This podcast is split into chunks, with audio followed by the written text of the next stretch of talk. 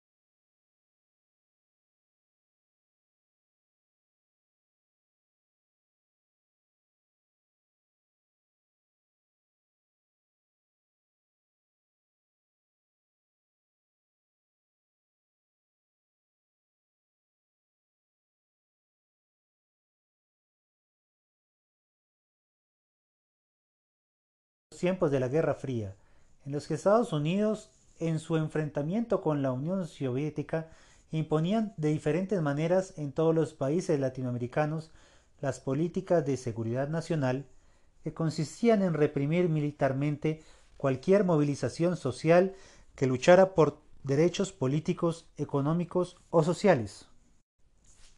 Cuando en 1985 cae la dictadura militar y son liberados los presos políticos entre los que se encontraba José Mojica, que terminaba la última de sus cuatro estadías en prisión, la más dura y larga, los doce años que duró la dictadura. Él y los tupamaros decidieron continuar su participación política desde la legalidad. Junto con otros diversos movimientos políticos que querían ser alternativa al bipartidismo que venía desde el origen de la República, formaron el Frente Amplio, con el que lograron la presidencia en 2005, representados por el médico Tabaré Vázquez. En ese periodo presidencial, el Pepe Mojica fue nombrado ministro de Ganadería, Agricultura y Pesca. Ya había sido elegido diputado de Montevideo en 1994 y senador de la República en 1999. Mujica, quien había ganado una considerable simpatía entre las bases del partido y tenía amplio respaldo popular, fue nombrado candidato oficial del partido y ganó la presidencia en las elecciones de 2009. Cumplió su periodo presidencial en el 2015 con una amplia aprobación a su gestión por parte de la mayoría de uruguayos. José Mojica ha sido buscado por diferentes medios de comunicación, desde las grandes cadenas corporativas hasta medios alternativos e independientes de comunicación. En la radio, televisión española, RTVE, se lo definía como una excepción del sistema, que dice lo que piensa, piensa como vive y vive como quiere. Vive junto con su esposa, la senadora Lucía Topolansky, en una modesta casa rural cerca de Montevideo. con un pequeño terreno que le permite cultivar flores y hortalizas. Ha sido su casa durante muchos años, incluso durante su gestión presidencial. A Mujica lo han definido como el presidente más pobre del mundo, a lo que replica que pobre es aquel que precisa de tener mucho, y por tanto es mucho lo que necesita.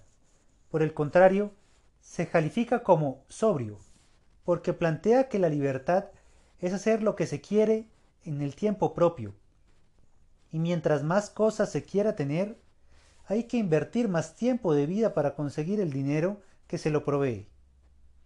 Si anda ligero de equipaje, tiene más tiempo para utilizar en busca de la felicidad. Tiene un viejo Volkswagen y una motocicleta, y no los cambia por algún modelo más moderno, porque dice que lo que tiene le sirve y que no está para andar a 100 o 200 kilómetros por hora, que sería la ventaja de los nuevos modelos. Esa particular forma de vida le ha llamado la atención a las grandes cadenas televisivas. Sin embargo, es por sus conceptos sobre la vida y la muerte, el mundo y la tierra, la ecología, la civilización o el sentido de la libertad de José Mojica ha ganado la audiencia y simpatía de millones de personas. Ha dicho sin ningún amago en múltiples entrevistas e intervenciones de carácter internacional, de manera sencilla pero profunda y contundente, algunas causas de los problemas de la humanidad actual, argumentando desde profundidades humanas fundamentales de las que los políticos no suelen hablar, y plantea horizontes de posibilidad para garantizar la pervivencia de nuestra especie en condiciones dignas y sostenibles. En esta oportunidad se presentan y contextualizan tres discursos, en los que es posible apreciar y comprender principios para la vida humana y con los cuales Mujica aconseja a toda la humanidad como el anciano luchador social que se considera a sí mismo. En primer lugar, se encuentra su discurso de junio de 2012, dado en la Conferencia de las Naciones Unidas sobre el Desarrollo Sostenible, que tuvo lugar en Río de Janeiro, Brasil. En este muestra cómo el problema ecológico del mundo es un asunto político, que tiene que tratar la humanidad en su conjunto. El segundo documento corresponde a la transcripción de la intervención que hiciera como presidente del Uruguay ante la sexagésima octava Asamblea de las Naciones Unidas en septiembre de 2014, en la que señala que hay un problema fundamental en la forma de vida que la civilización impone y la necesidad de un cambio cultural. Por último, se encuentra la transcripción del discurso que realizara en el homenaje que le hiciera el gobierno ecuatoriano en el marco de la cumbre de UNASUR, en el centro del mundo, el 4 de diciembre de 2014, en el que, dirigiéndose principalmente a la juventud, recomienda la búsqueda de la libertad, la felicidad y el disfrute de la vida. Mujica en Río más 20. La felicidad humana como elemento del medio ambiente. En junio de 2012, en Río de Janeiro, Brasil, se celebró un encuentro entre diferentes gobernantes y representantes de la mayoría de los países del mundo, que fue auspiciado por la Organización de las Naciones Unidas, con el fin de comentar y proponer acciones sobre dos problemas centrales, la pobreza generalizada de la humanidad y la destrucción del medio ambiente planetario. Esta reunión, que se llamó Conferencia de las Naciones Unidas por el Desarrollo Sustentable, abreviado como Río más 20, se realizó 20 años después de la primer cumbre mundial sobre el medio ambiente y con el ánimo de plantear actividades hacia los 20 años posteriores. Como sucede en este tipo de encuentros, la mayoría de intervenciones giran alrededor de plantear las buenas intenciones que las diferentes delegaciones presentan para mitigar este tipo de problemas. En estos debates, por ejemplo, se discute en torno a temas como la pobreza de la mayoría de la humanidad, o cómo solucionar el hecho de que en la época en la cual se produce mayor cantidad de riqueza, esta última no se refleja en una disminución de condiciones deplorables de vida para los amplios sectores de la población. O con respecto al asunto del medio ambiente, parece difícil de explicar que frente a un problema que atañe a todos los seres vivos y a la posibilidad de protección de nuestra especie en el tiempo, no haya un compromiso contundente para que la especie humana, en su conjunto, se apropie del problema y busque soluciones realmente efectivas. José Mojica entonces expone su punto de vista, apuntando como centro de las causas de estos problemas a la forma de vida que exige la sociedad globalizada. Pone el dedo en la llaga al plantear que con la manera como está organizada la sociedad en general, por una parte, es difícil pensar en la autoridad requerida para la solución de estos problemas, y por otra, mientras el motor de la producción se fundamente en un aumento incontrolado e irracional de la sociedad de consumo, sería muy difícil, por no decir imposible, que haya medidas que en realidad sean eficaces a la hora de solucionar el problema de la miseria y el desastre ecológico mundial.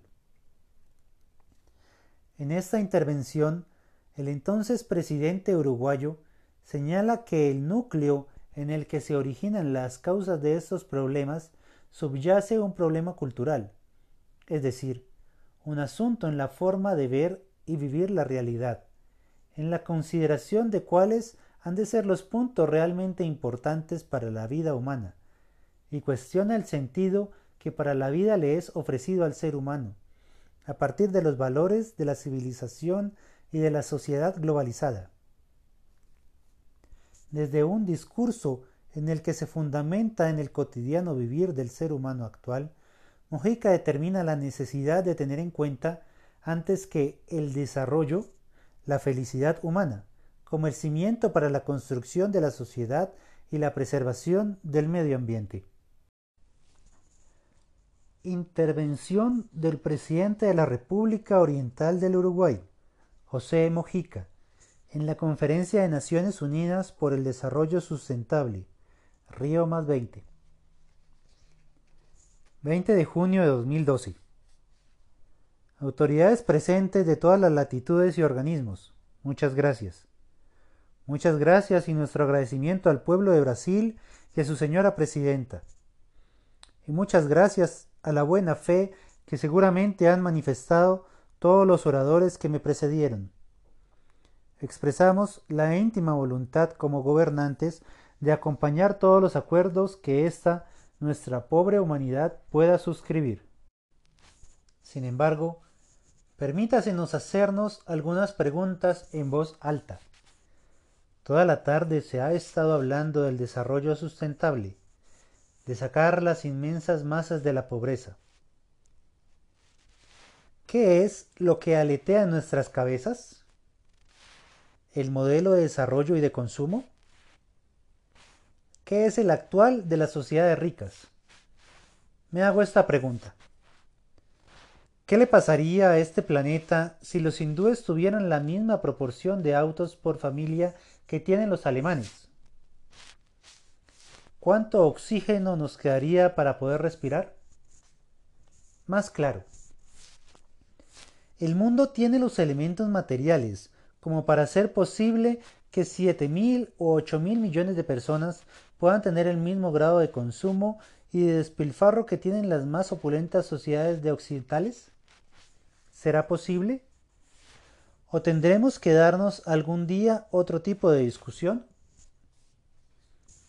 Porque hemos creado una civilización en la que estamos, hija del mercado, hija de la competencia, el cual ha deparado un progreso material portentoso y explosivo. Pero lo que fue la economía de mercado ha creado sociedades de mercado y nos ha deparado esta globalización que significa mirar por todo el planeta. ¿Estamos gobernando la globalización o la globalización nos gobierna a nosotros? ¿Es posible hablar de solidaridad y de que estamos todos juntos? en una economía que está basada en la competencia despiadada? ¿Hasta dónde llega nuestra fraternidad? Nada de esto lo digo para negar la importancia de este evento. Por el contrario, el desafío que tenemos por delante es de una magnitud de carácter colosal, y la gran crisis no es ecológica, es política. El hombre no gobierna hoy a las fuerzas que ha desatado, sino que las fuerzas que ha desatado gobiernan al hombre. ¿Y la vida? Porque no venimos al planeta para desarrollar en términos generales. Venimos a la vida intentando ser felices, porque la vida es corta y se nos va. Y ningún bien vale como la vida, y esto es lo elemental. Pero si la vida se me va a escapar trabajando y trabajando para consumir un plus, y la sociedad de consumo es el motor, porque en definitiva si se paraliza el consumo o si se detiene, se detiene la economía. Y si se detiene la economía, es el fantasma del estancamiento para cada uno de nosotros.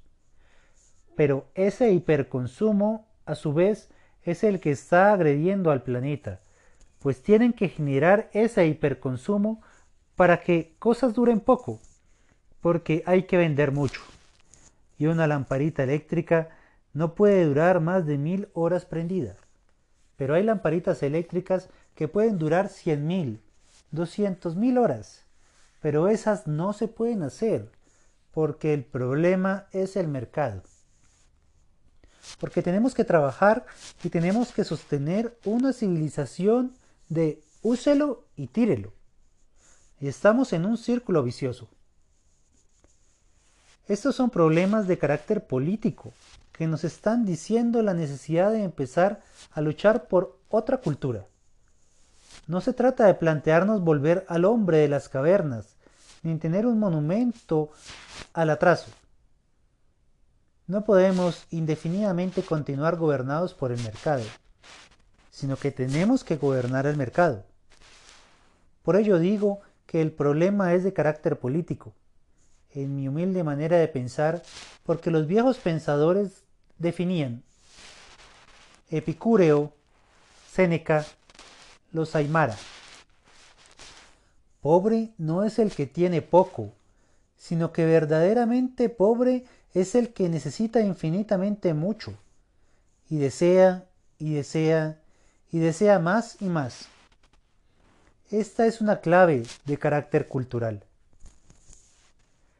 Entonces, Voy a saludar al esfuerzo y a los acuerdos que se hacen y los voy a acompañar como gobernante, porque sé que algunas cosas de las que estoy diciendo rechinan.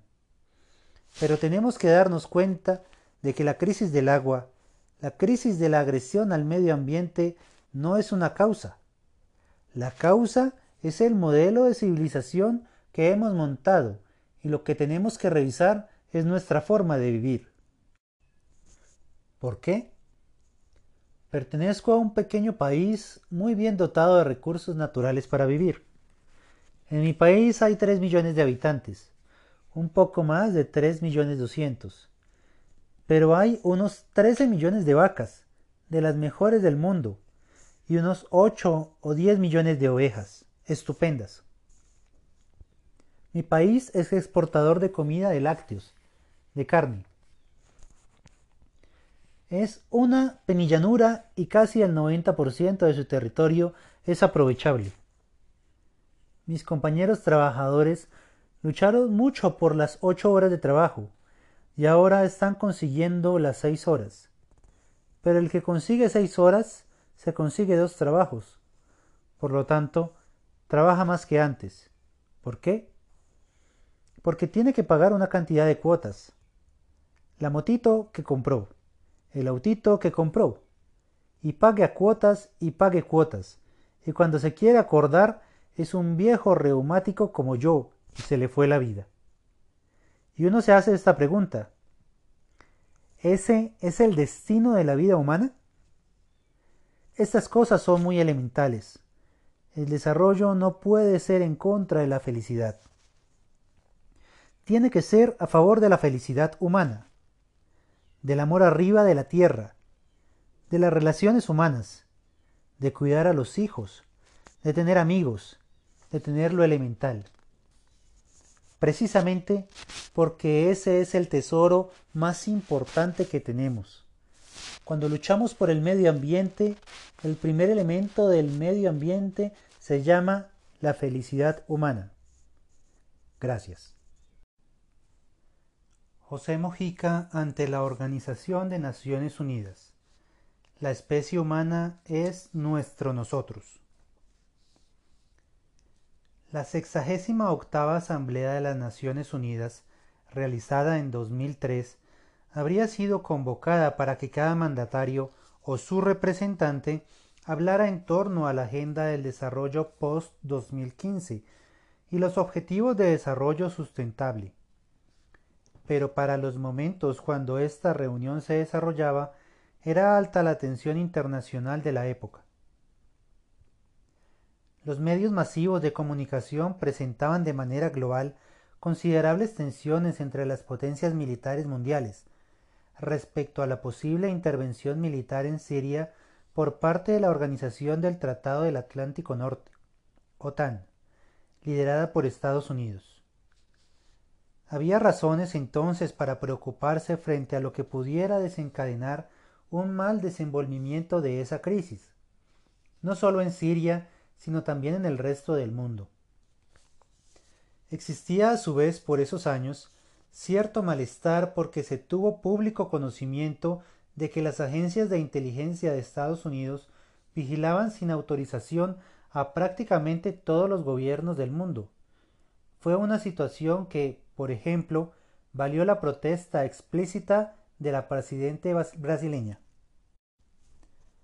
Como el ambiente donde se debatían temas atinentes a solucionar problemas del bienestar físico de la humanidad, en consecuencia con el medio ambiente, se encontraba permeado por un peligro bélico de interés global. Mojica plantea en esta reunión que mientras haya ambiente de guerra y de confrontaciones militares, la humanidad podrá inventarse los artefactos más espectaculares del mundo, pero no habrá salido de la edad de piedra. Señala Mojica, además, que para poder solucionar los problemas de la vida de la humanidad se requiere pensarnos como un todo, pero dice que la codicia de algunas potencias y de empresas multinacionales, en especial del capital financiero, no permite que se pueda pensar a fondo en una solución para este tipo de conflictos, lo que hace que se llegue por lo general a acuerdos que tan solo remiendan las consecuencias de las causas radicales de nuestras crisis. De manera enfática, se presenta como del sur, para subrayar que su mirada proviene de aquellos países que reciben el mayor peso de las crisis sociales y exige que se les trate igual que a las potencias militares y económicas. Es por los años que en América Latina se viven procesos de unidad.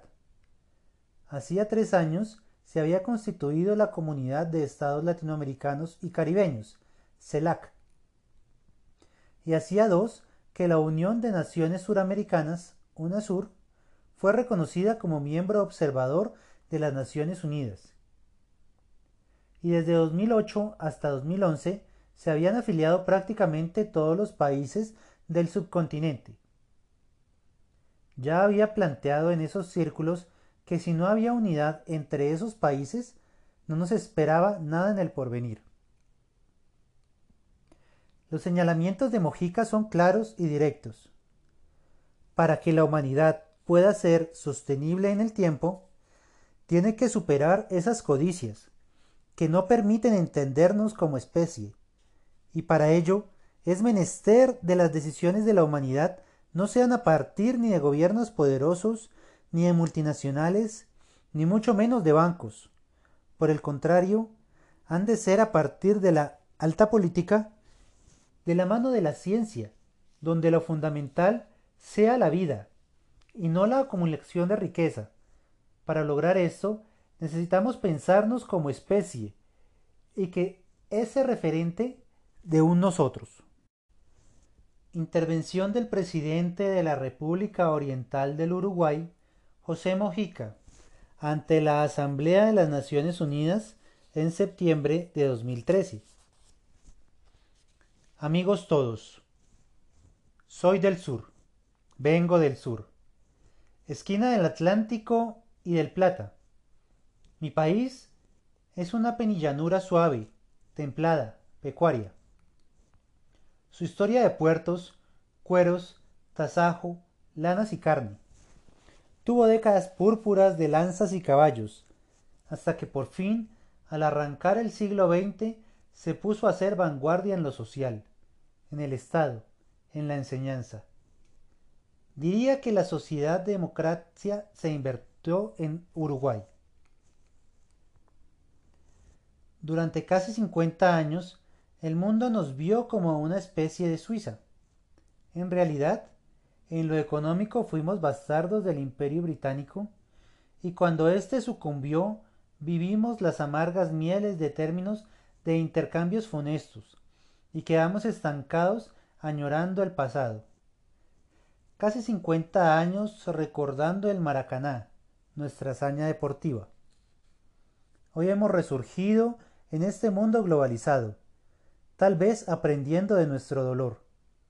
Mi historia personal es la de un muchacho, porque alguna vez fui muchacho, que como otros quiso cambiar su época, su mundo, el sueño de una sociedad libertaria y sin clases. Mis errores en parte son hijos de mi tiempo. Obviamente los asumo, pero hay veces que me grito con nostalgia. ¿Quién tuviera la fuerza de cuando éramos capaces de albergar tanta utopía? Sin embargo, no miro hacia atrás, porque lo hoy real nació de las cenizas fértiles del ayer. Por el contrario, no vivo para cobrar cuentas o reverbar recuerdos. Me angustia, y de qué manera, el porvenir que no veré, y por el que me comprometo. Sí, es posible un mundo con la humanidad mejor, pero tal vez hoy la primera tarea sea salvar la vida. Pero soy del sur y vengo del sur a esta asamblea. Cargo inequívocamente con los millones de compatriotas pobres en las ciudades, en los páramos, en las selvas, en las pampas, en los socavones de la América Latina patria común que se está haciendo. Cargo con las culturas originales aplastadas, con los restos del colonialismo en Malvinas, con bloqueos inútiles a ese caimán bajo el sol del Caribe que se llama Cuba. Cargo con las consecuencias de la vigilancia electrónica, que no hace otra cosa que sembrar desconfianza. Desconfianza que nos envenena inútilmente. Cargo con una gigantesca deuda social, con la necesidad de defender la Amazonía, los mares, nuestros grandes ríos de América. Cargo con el deber de luchar por patria para todos, para que Colombia pueda encontrar el camino de la paz, y cargo con el deber de luchar por la tolerancia, la cual se precisa para con aquellos que son distintos y con los que tenemos diferencias y discrepamos. No se precisa la tolerancia para los que estamos de acuerdo. La tolerancia es el fundamento de poder convivir en paz, entendiendo que el mundo somos diferentes. El combate a la economía sucia, al narcotráfico, a la estafa, el fraude y la corrupción. Plagas contemporáneas prohijadas por este antivalor, ese que sostiene que somos más felices si nos enriquecemos sea como sea. Hemos sacrificado los viejos dioses inmateriales. Ocupamos el templo con el dios mercado, que nos organiza la economía, la política, los hábitos, la vida y hasta nos financia en cuotas y tarjetas la apariencia de felicidad. Parecería que hemos nacido solo para consumir y consumir. y cuando no podemos cargamos con la frustración, la pobreza y hasta la auto. Lo cierto hoy es que para gastar y enterrar los detéritos, en eso se llama la huella de carbono por la ciencia. Si aspiráramos en esta humanidad a consumir como un americano medio promedio, sería imprescindible tres planetas para poder vivir. Es decir, nuestra civilización montó un desafío mentiroso, y así como vamos no es posible para todos colmar ese sentido de despilfarro que se le ha dado a la vida. En los hechos se está masificando como una cultura de nuestra época, siempre dirigida por la acumulación y el mercado. Prometemos una vida de derroche y despilfarro, y en el fondo constituye una cuenta regresiva contra la naturaleza y contra la humanidad como futuro. Civilización contra la sencillez, contra la sobriedad, contra todos los ciclos naturales. Pero peor es la civilización contra la libertad que supone tener tiempo para vivir las relaciones humanas. Lo único trascendente. Amor, amistad, aventura, solidaridad, familia. Civilización contra tiempo libre que no paga, que no se compra y que nos permite contemplar y escudriñar el escenario de la naturaleza. Arrasamos la selva, las selvas verdaderas, e implantamos selvas anónimas de cemento. Enfrentamos al senderismo con caminadores, al insomnio con pastillas, la soledad con electrónica. ¿Y es que somos felices alejados del entorno humano? Cabe hacerse esa pregunta. Aturdidos, huimos de nuestra biología que defiende la vida por la vida misma, como causa superior, y la suplantamos por el consumismo funcional, funcional a la acumulación. La política, la eterna madre del acontecer humano, quedó engrillada a la economía y al mercado de salto en salto la política no puede más que perpetuarse, y como tal delegó el poder y se entretiene aturdida luchando por el gobierno. Desbocada, marcha de historieta humana, comprando y vendiendo todo, e innovando para poder negociar de algún modo lo que es innegociable. Hay marketing para todo. Para los cementerios, los servicios fúnebres, las maternidades, marketing para padres, para madres, pasando por las secretarias, los autos y las vacaciones. Todo, todo es negocio. Todavía las campañas de marketing caen deliberadamente sobre los niños y su psicología para influir sobre los mayores y tener hacia el futuro un territorio asegurado. Sobran pruebas de estas tecnologías bastante abominables, que a veces conducen a las frustraciones y más. El hombrecito promedio de nuestras grandes ciudades deambula entre las financieras y el tedio rutinario de las oficinas, a veces atemperadas con aire acondicionado. Siempre sueña con las vacaciones y la libertad. Siempre sueña con concluir las cuentas, hasta que un día el corazón se para y adiós. Habrá otro soldado cubriendo las fauces del mercado, asegurando la acumulación. Es que la crisis es la impotencia, la impotencia de la política incapaz de entender que la humanidad no se escapa, ni se escapará, del sentimiento de nación. Sentimiento que casi está incrustado en nuestros códigos genéticos de algún lado somos. Hoy es tiempo de empezar a tallar para preparar un mundo sin fronteras. La economía globalizada no tiene más conducción que el interés privado, de muy pocos, y cada Estado nacional mira su estabilidad continuista, y hoy la gran tarea para nuestros pueblos es nuestra humilde manera de ver es el todo.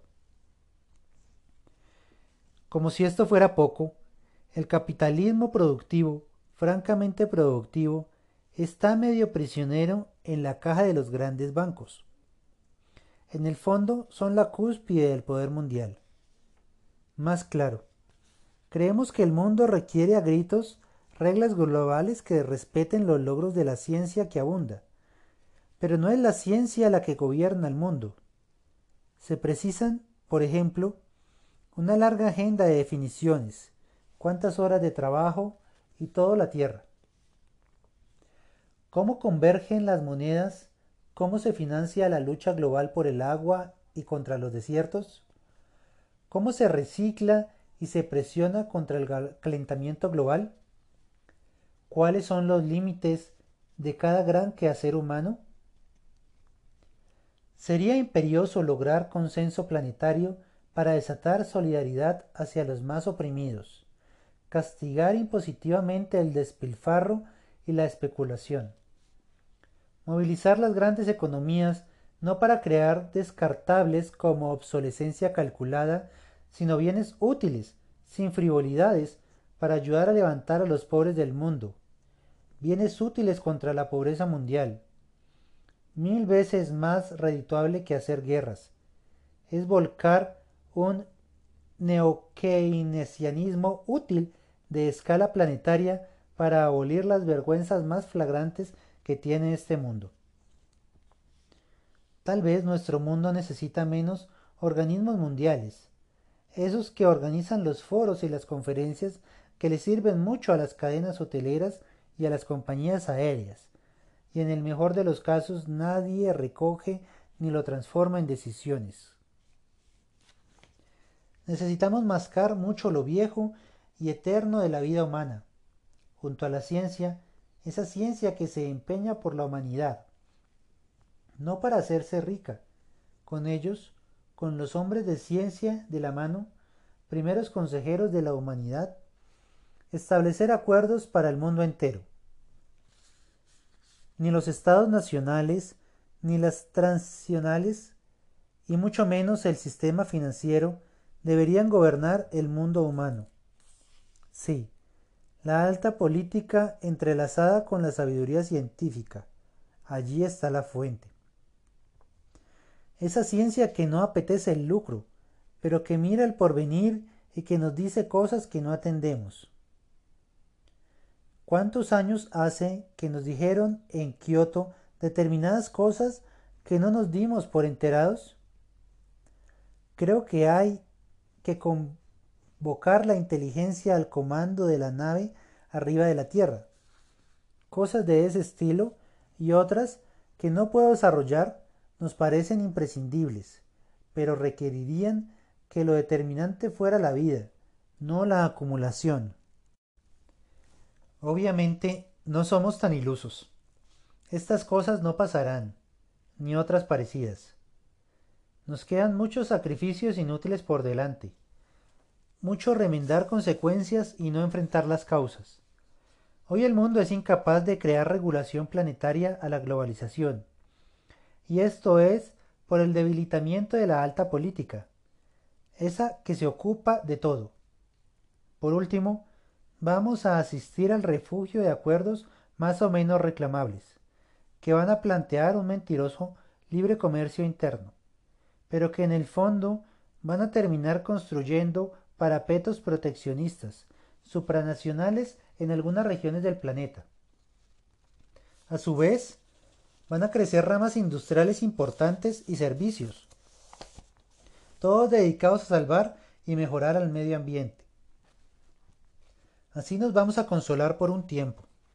Vamos a estar entretenidos y naturalmente va a continuar la acumulación para regodeo del sistema financiero. Continuarán las guerras y por tanto los fanatismos hasta que tal vez la misma naturaleza lo llame al orden y haga inviable nuestras civilizaciones. Tal vez nuestra visión es demasiado cruda, sin piedad, y vemos al hombre como una criatura única, la única que hay arriba de la tierra capaz de ir en contra de su propia especie. Vuelvo a repetir, porque algunos lo llaman crisis ecológica del planeta, que es consecuencia del triunfo avasallante de la ambición humana. Ese es nuestro triunfo, también nuestra derrota, porque tenemos impotencia política de encuadrarnos en una nueva época, y hemos contribuido a construir y no nos damos cuenta. ¿Por qué digo esto? Son datos nada más. Lo cierto es que la población se cuadriplicó y el Producto Interno Bruto creció por lo menos 20 veces en el último siglo. Desde 1990 aproximadamente, cada seis años se duplica el comercio mundial. Podríamos asegurar, anotando datos, que establecen la marcha de la globalización. ¿Qué nos está pasando? Entramos en otra época aceleradamente, pero con políticos, atavíos culturales, partidos y jóvenes, todos viejos, ante la pavorosa acumulación de cambios que ni siquiera podemos registrar. No podemos manejar la globalización, porque nuestro pensamiento no es global. No sabemos si es una limitante cultural o estamos llegando a los límites biológicos. Nuestra época es portentosamente revolucionaria, como no ha conocido la historia de la humanidad, pero no tiene conducción consciente o menos conducción simplemente instintiva, mucho menos todavía conducción política organizada, porque ni siquiera hemos tenido filosofía precursora ante la velocidad de los cambios que se acumularon. La codicia, tanta negativa y tanto motor de la historia, es lo que empujó al progreso material técnico y científico, que ha hecho lo que es ahora nuestra época y nuestro tiempo, y ha sido un fenomenal adelanto en muchos frentes. Pero paradójicamente, esa misma herramienta, la codicia, que nos empujó a domesticar la ciencia y transformarla en tecnología, nos precipita a un abismo brumoso, a una historia que no conocemos, a una época sin historia. Y nos estamos quedando sin ojos ni inteligencia colectiva para seguir colonizando, perpetuarnos y así transformarnos. Si hay una característica que tiene este bichito humano es precisamente es un conquistador antropológico.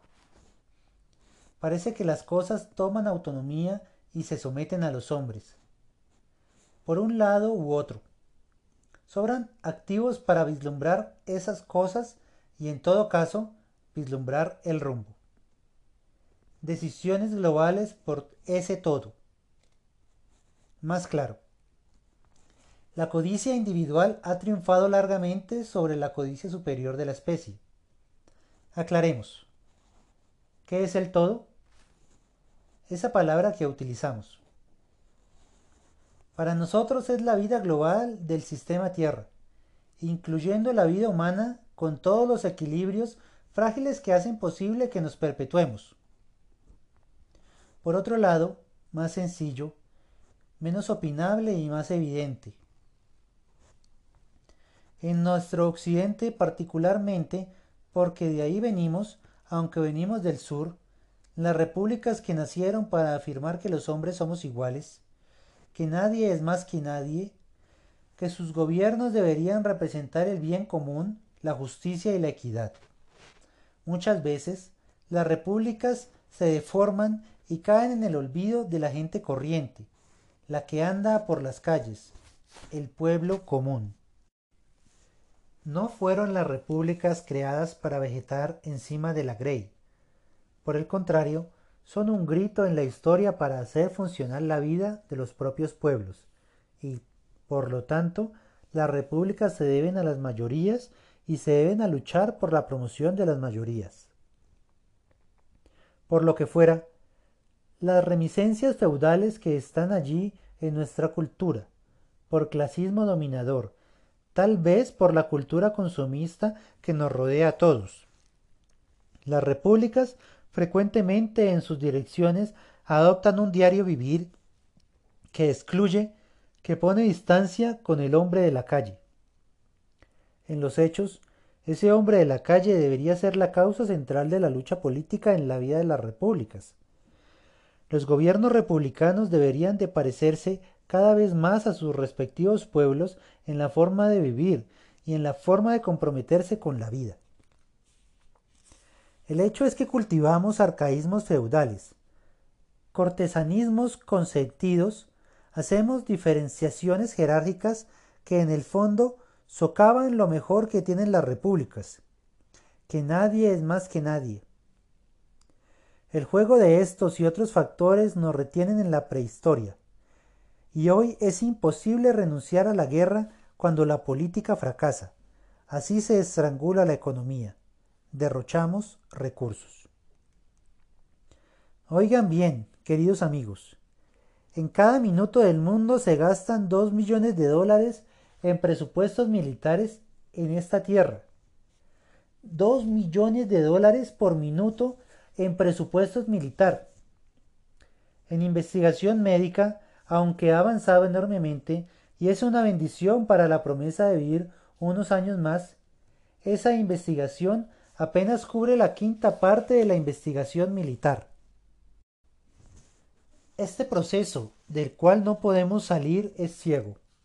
Asegura odio y fanatismo, desconfianza, fuente de nuevas guerras y al mismo tiempo derroche de fortunas. Yo sé que es muy fácil, poéticamente, autocriticarnos, personalmente, y creo que sería una inocencia en este mundo plantear que allí existen recursos para ahorrar y gastarlos en otras cosas útiles. Eso sería posible, otra vez, si fuéramos capaces de ejercitar acuerdos mundiales y prevenciones mundiales de políticas planetarias que nos garanticen la paz y que nos den a los más débiles garantías que no tenemos. Ahí habría enormes recursos para recortar y atender las mayores vergüenzas arriba de la tierra. Pero basta una pregunta. En esta humanidad, hoy, ¿A dónde se irían sin la existencia de esas garantías planetarias? Entonces, cada cual hace vela de armas de acuerdo con su magnitud. Y allí estamos porque no podemos razonar como especie, apenas como individuos. Las instituciones mundiales, particularmente hoy, vegetan a la sombra consentida de las disidencias de las grandes naciones, que obviamente quieren retener su cuota de poder. Bloquean en los hechos a esta ONU, que fue creada con una esperanza y como un sueño de paz para la humanidad. Pero, peor aún, la desarraigan de la democracia en el sentido planetario porque no somos iguales. No podemos ser iguales en este mundo donde hay más fuertes y más débiles. Por lo tanto, es una democracia planetaria herida y está acercando a la historia de un posible acuerdo mundial de paz, militamente combativo y que verdaderamente exista. Y entonces remendamos enfermedades allí donde hace eclosión y se presenta según le parezca algunas de las grandes potencias.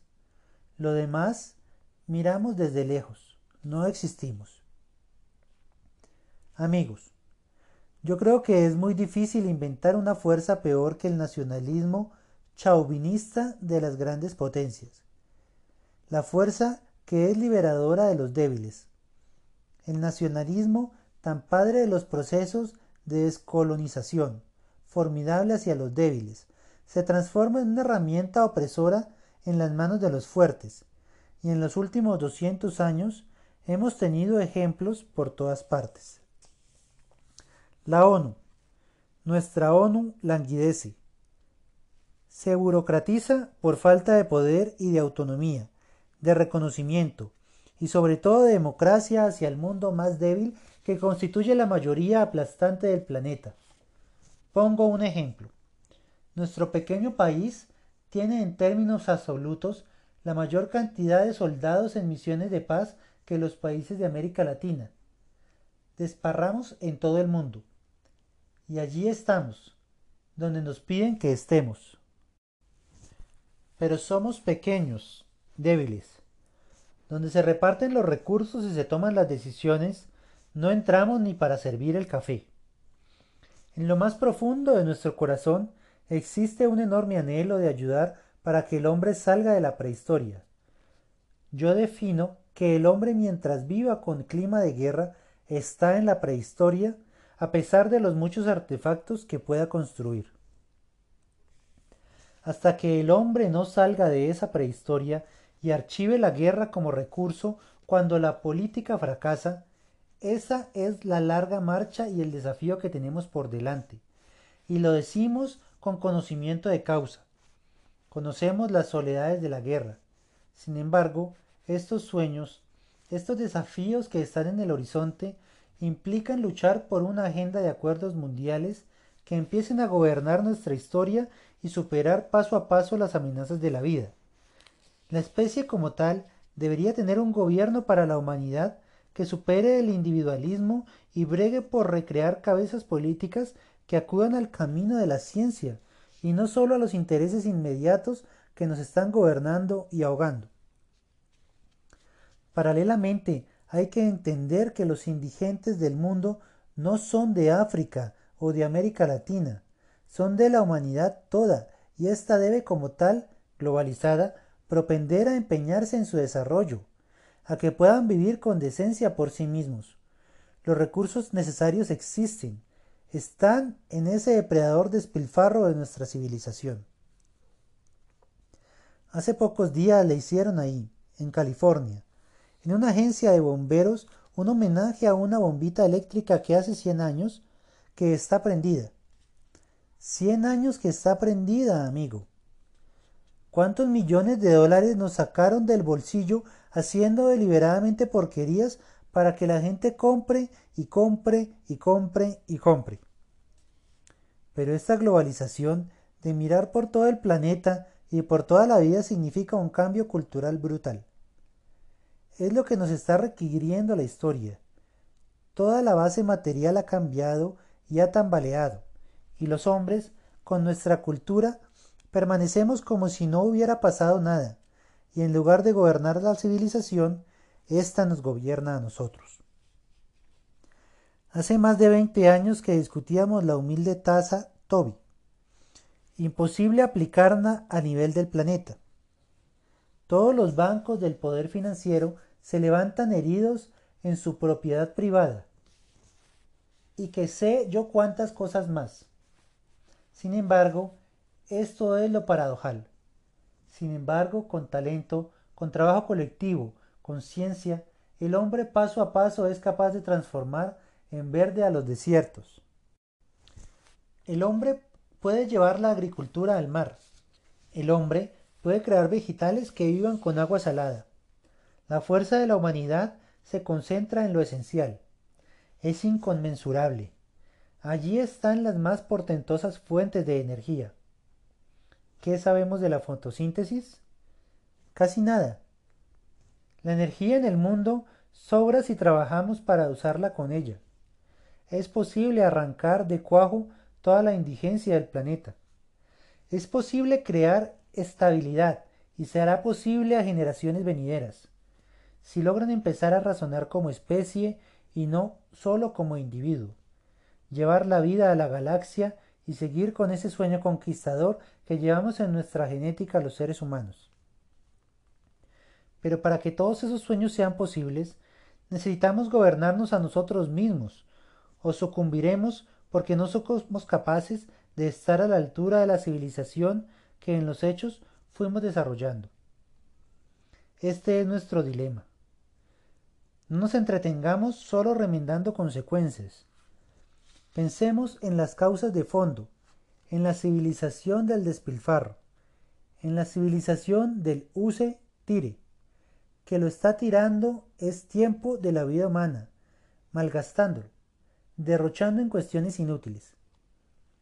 Piensen que la vida humana es un milagro, que estamos vivos por milagro, y nada vale más que la vida, y que nuestro deber biológico es por encima de todas las cosas respetar la vida e impulsarla, cuidarla, procrearla y entender que la especie es nuestro nosotros. Gracias. En su homenaje en UNASUR, la lucha por la vida y la dignidad humana sobre la tierra.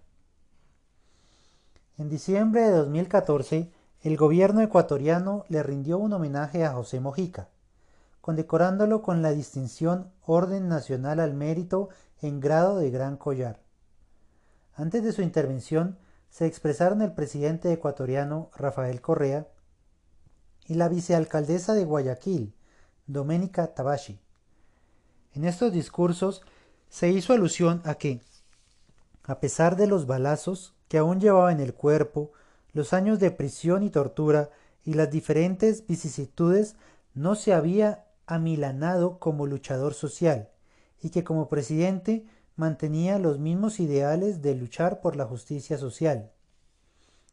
Se hizo alusión a que desde UNASUR se intentaba hacer de Suramérica una región en la que nunca más hubiera ni las torturas ni los vejámenes con los que Mojica tuvo que sufrir. Por ese motivo, Mojica comienza su intervención diciendo que él no es ningún héroe, apenas un paisano medio atravesado, tosco, terco y persistente, pero eso no lo hacía ningún fenómeno.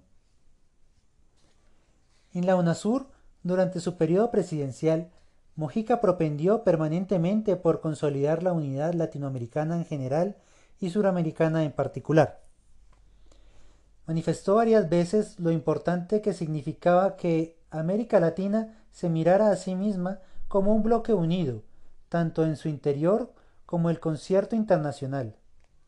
Por eso, casi al finalizar su intervención, Mojica propugna la construcción de una utopía de sociedad en América Latina.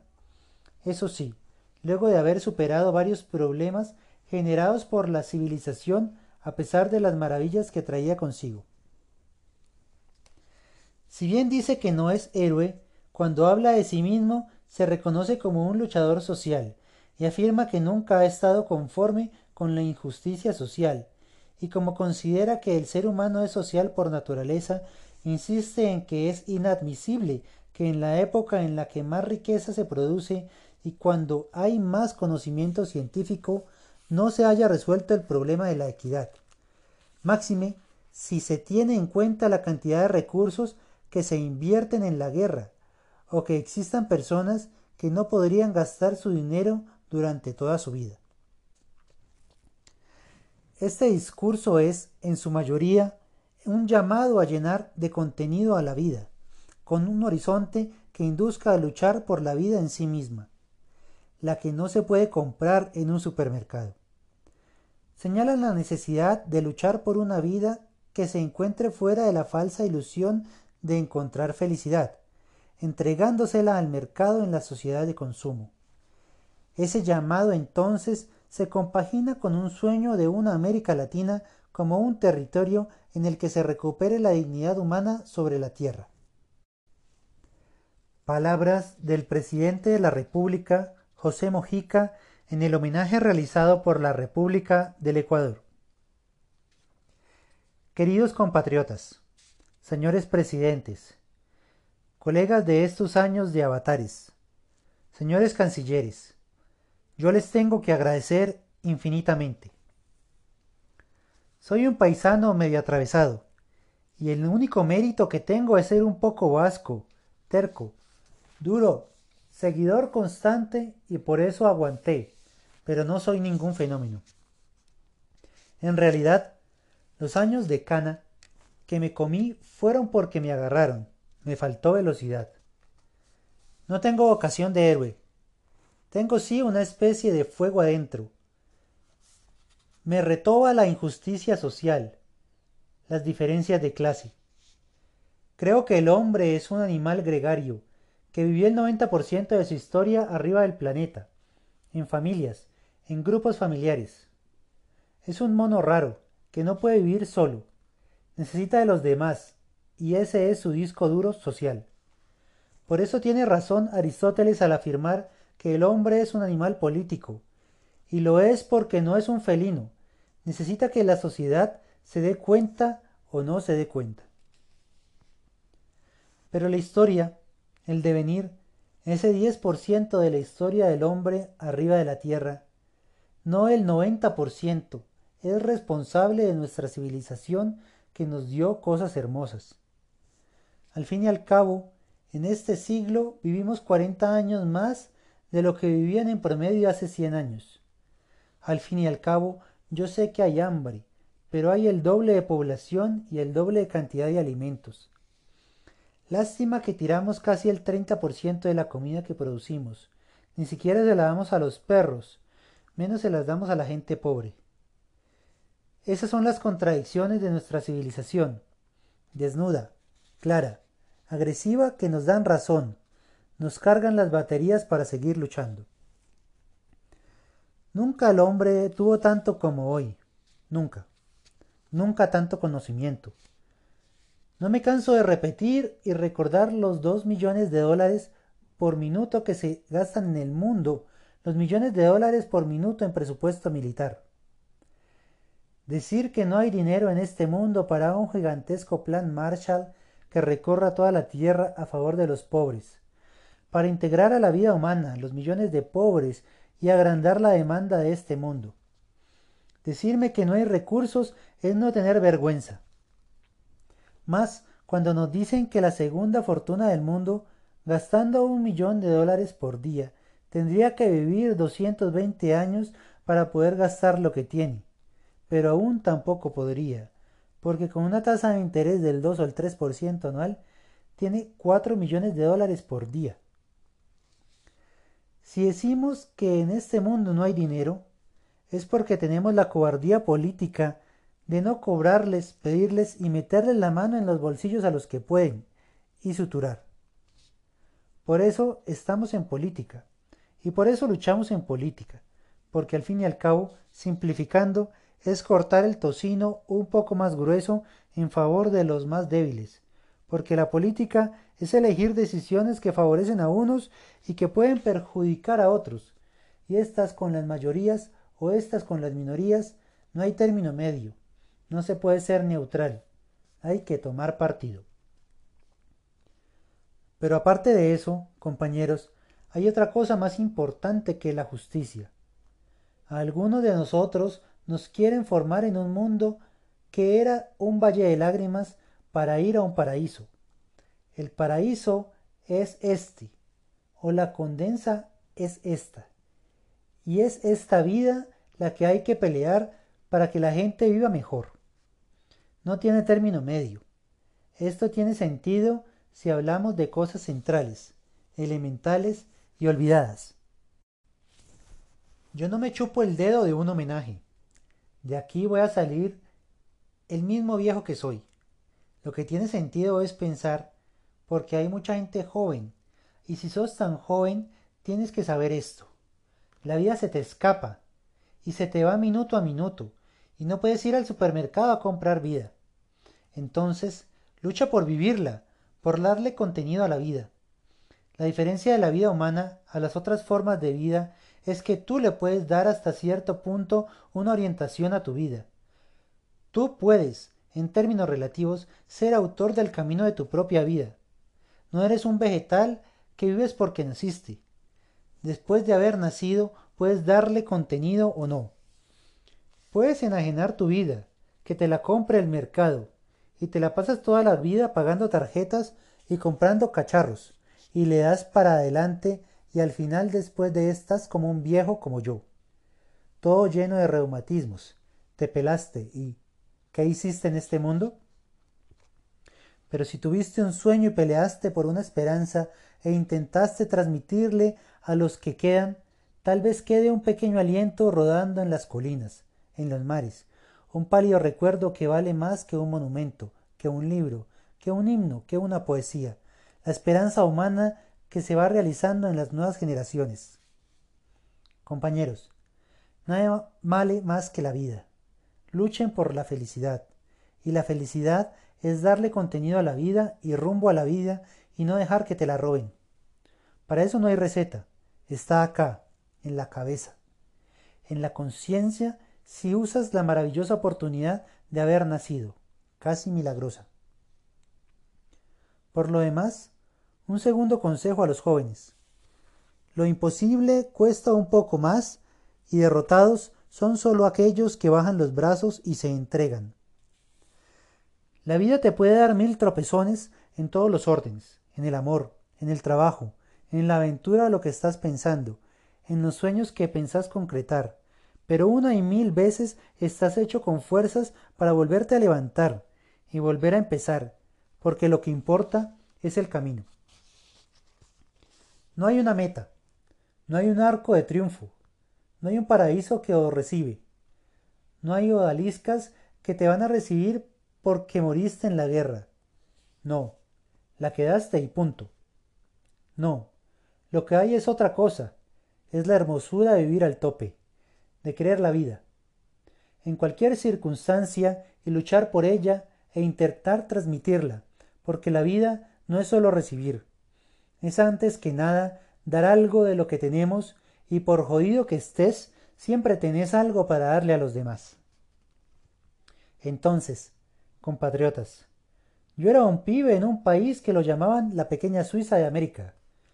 Iban a estudiar en la década de los 40 de toda América Latina Habíamos sido hijos privilegiados bastardos del imperio inglés, y nos fue bastante bien, como la República Argentina, que estaba orgullosa entre los poderosos del mundo. El río de la Plata era una cosa distinta al resto de América Latina. Parecíamos casi medio europeos y hasta por momentos nos pareció que éramos, pero eso fue un espejismo. Pasó. El mundo se reacomodó. Después de la guerra vinieron los términos de intercambio. Le empezamos a deber al Fondo Monetario Internacional. Y esa fue mi juventud. De algo que era muy alto y hermoso y se desmoronaba. Y no hay cosa más retobada que aquel que estando bien se viene abajo. El que está acostumbrado a estar mal se resigna, pero el que estuvo bien y se viene abajo. Por eso pertenezco a un movimiento que se golpeó la boca y salió a intentar cambiar el mundo. Nos molieron a palos. Acariciamos nuestros sueños. Eran tiempos que pensábamos que la dictadura del proletariado era una explicación importante de la lucha de clases, y naturalmente cada generación comete sus vicisitudes. Pero aquel viejo fuego que llevamos adentro era tan grande que nos permitió llegar hasta hoy, siendo conscientes de los errores que cometimos, y al mismo tiempo de la gigantesca generosidad con que abrazamos la vida. Cuando vemos un mundo lleno de cacharros, de plata, de recursos, que Dios me libre. Parece que se les parte el alma por prestarte un auto o por darle una mano a un pordiosero, o recoger un perro y darle de comer. ¿Qué sé yo? No he visto mundo más machete que el que nos toca vivir. Añora aquella juventud de corazón abierto, que equivocadamente lo entregaba y lo daba todo, y no se guardaba nada para sí misma. ¿Qué les quiero transmitir, muchachos? No reniego del pasado, no reniego de los errores. La vida es un aprendizaje continuo, y está llena de caminos muertos y de pisotones, pero las viejas causas que nos empujaron están presentes en el mundo que nos toca vivir. Nunca se ha visto tanta concentración de la riqueza. Nunca se ha visto tanta desigualdad en un mundo que tiene tantos recursos y tenemos tantas posibilidades.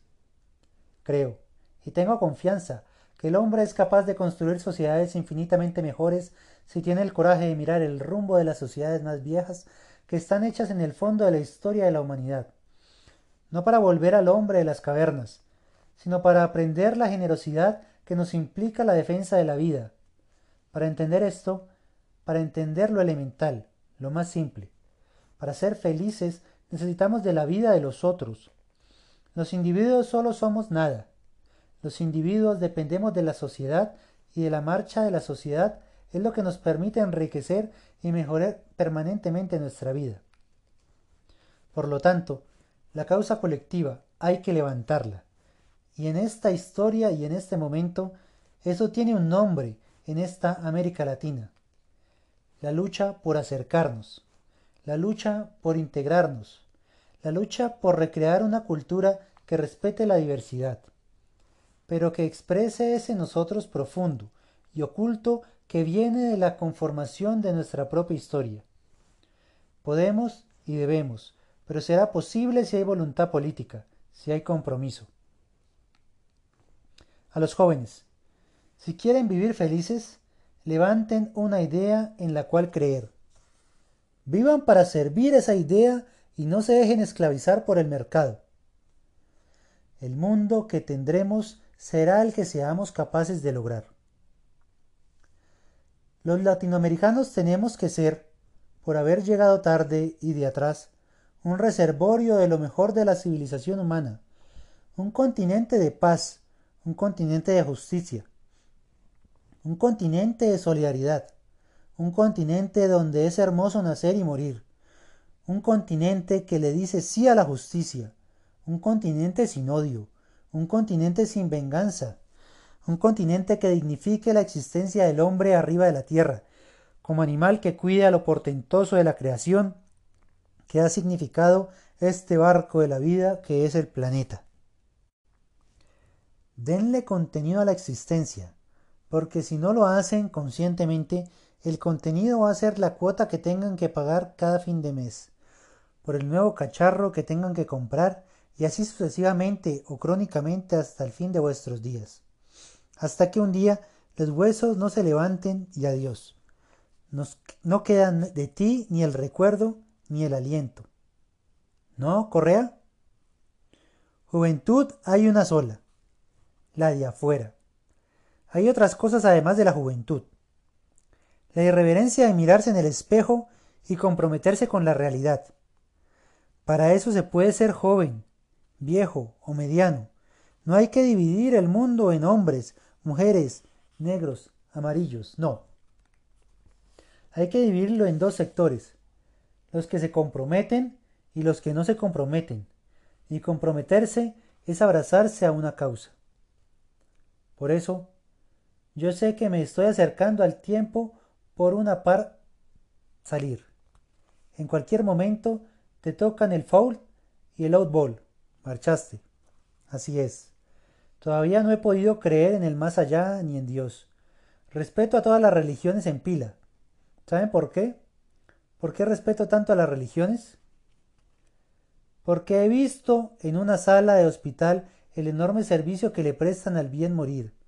Y por eso, si yo no puedo creer, no me río de las religiones, las respeto. Me han hecho pensar en su vigencia en todos los tiempos y en todas las edades, y en todos los rincones de la historia del hombre en el planeta, que siempre cree en algo, que no hay bicho más utópico que el hombre, por eso mismo, porque es capaz de construir la necesidad de un más allá. Quiero al hombre, lo admiro y respeto las religiones, pero sé que uno de estos días seré menos que polvo. Tal vez quede alguna paloma dando vuelta en la cabeza de alguno. Gracias, Ecuador. Un abrazo a todos.